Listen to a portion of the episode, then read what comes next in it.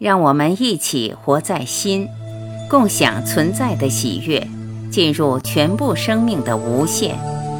大家好，欢迎收听由张晚琪爱之声 FM 出品的《杨定一博士全部生命系列之时间的陷阱》，作者杨定一博士，编者陈梦怡，播音张晚琪。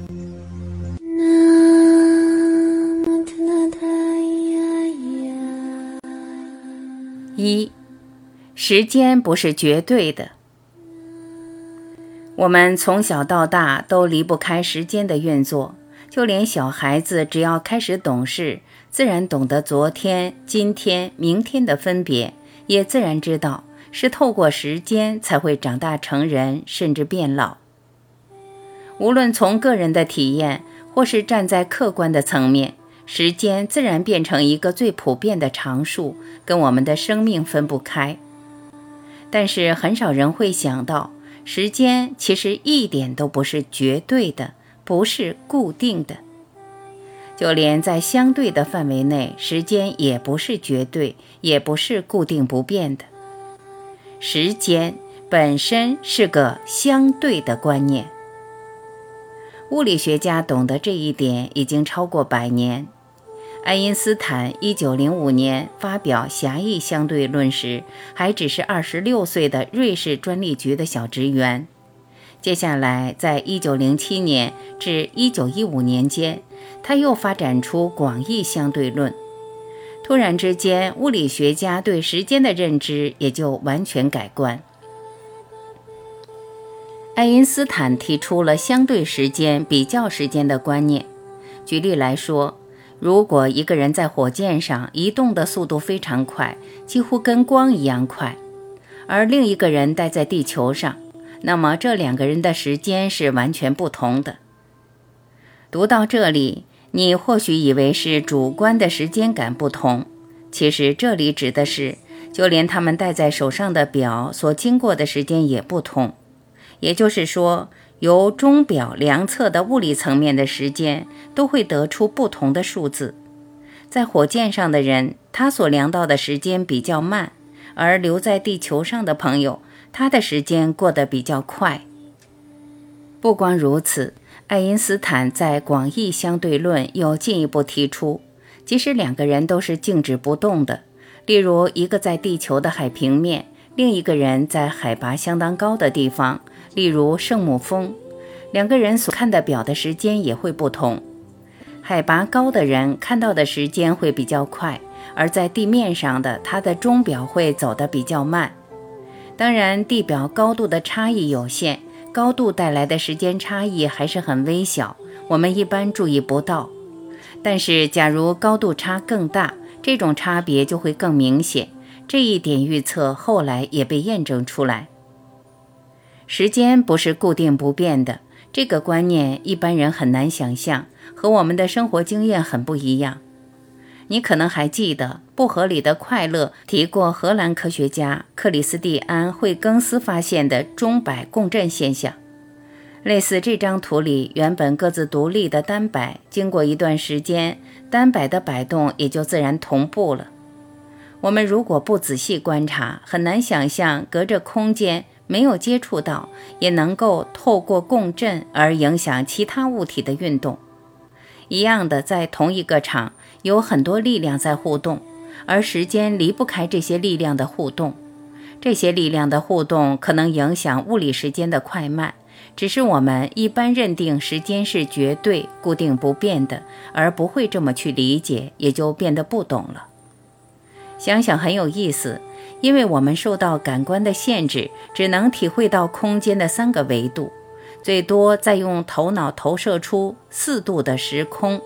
空间的三度再加上时间的维度，我们活在一个四度的时空，却不能直观地理解这个四度的范围。透过思考实验，爱因斯坦推翻了当代的时间观，从此物理学家再也不认为时间是绝对固定不变的存在。当然，爱因斯坦发现的不止这些。透过广义相对论对时空的讨论，他还改写了牛顿的重力观念。三百年前，牛顿提出万有引力的观念，将天体间的吸引力很清晰地做了一个数学的描述。两个天体间的吸引力与两个天体质量相乘成正比，同时与两者距离的平方成反比。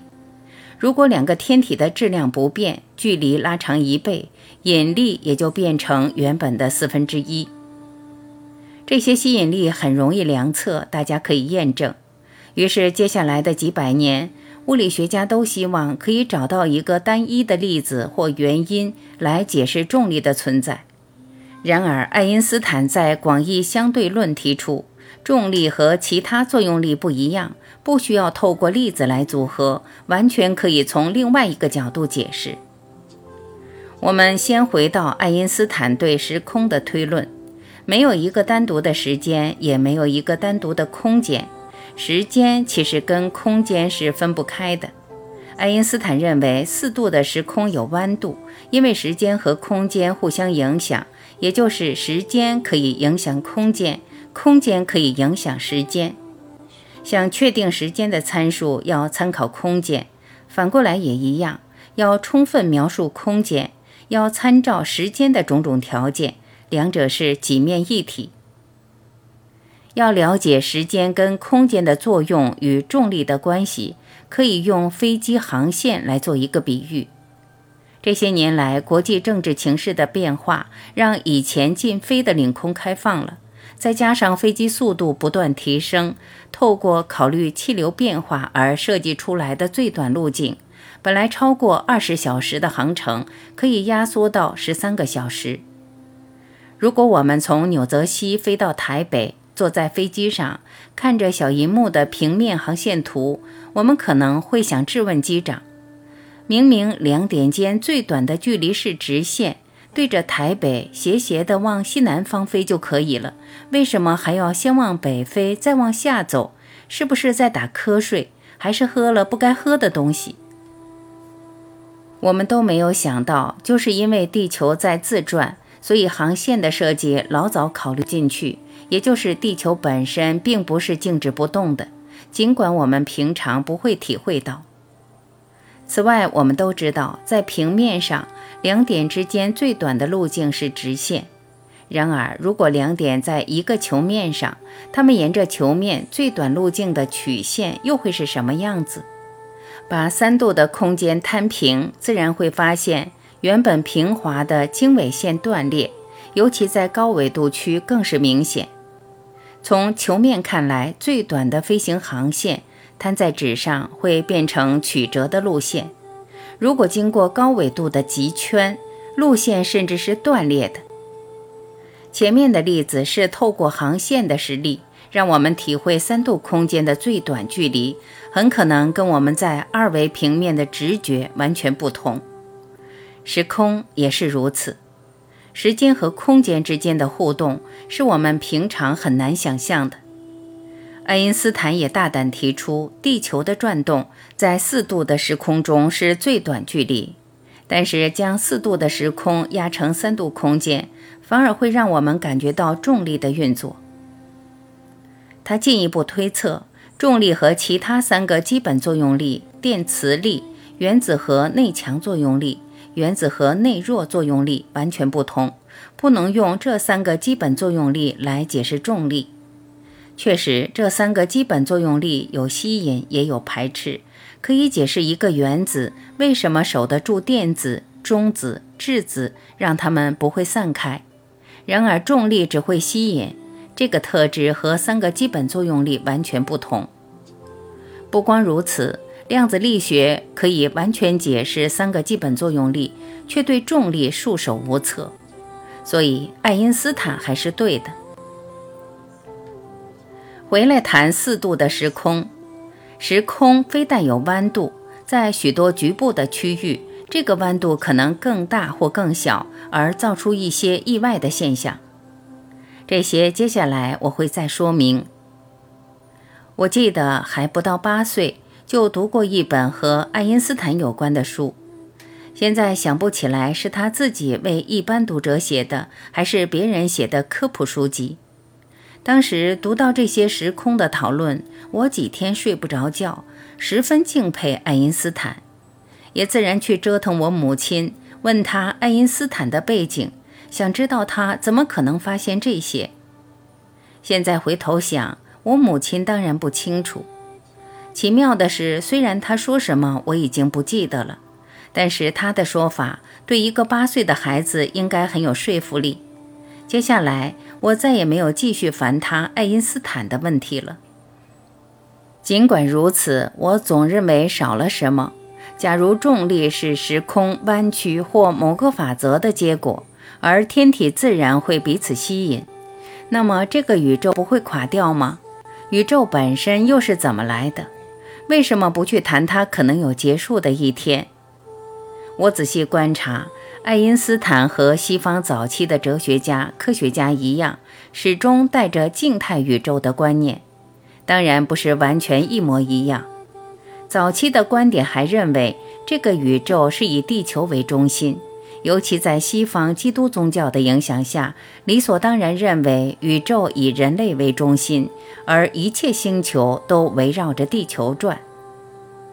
然而，不同的想法也出现得相当早。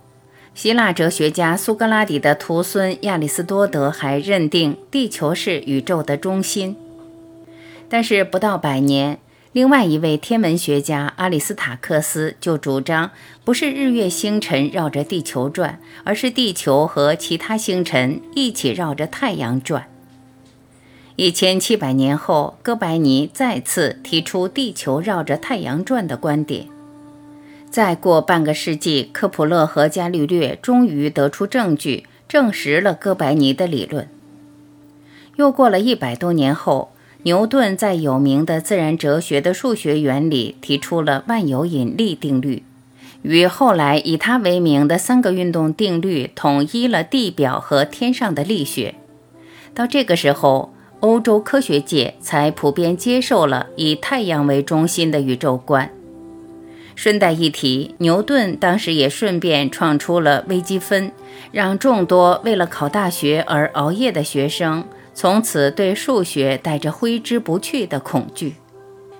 虽然牛顿自己提出了重力的定律，解释了苹果为什么会掉下来，但依旧认为宇宙是静态。他似乎没有想过，如果天体之间的吸引力那么大，为什么宇宙不会塌陷，不会缩成一团？即使改写了牛顿的重力理论，爱因斯坦一样认定宇宙应该是静态的，是不变的。很有意思的是，他在广义相对论的演算中发现式子的等号两边无法平衡，于是又带出宇宙常数，提供一个相反的力量，让宇宙回到平衡。这个力量对他而言可以说是反重力的力。而且这个常数要相当大，才能保持宇宙不会塌陷。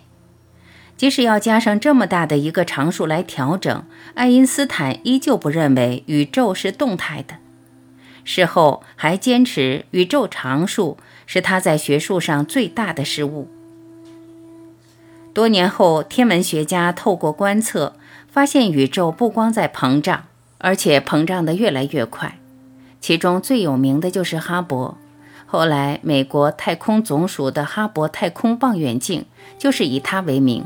尽管天体间还是有吸引的作用，但宇宙膨胀的速度和力量仍然远大于任何吸引力。于是，科学家既引入暗物质来解释星系之间的交互作用之后，无可奈何地再次导入暗能量的观念，才勉强可以解释宇宙在膨胀的事实。很有意思的是，爱因斯坦自认为的最大失误，其实在另一个层面可能是正确的。他的式子当时已经指出宇宙在扩张的现象，只是因为不符合他个人的信念而被忽略了。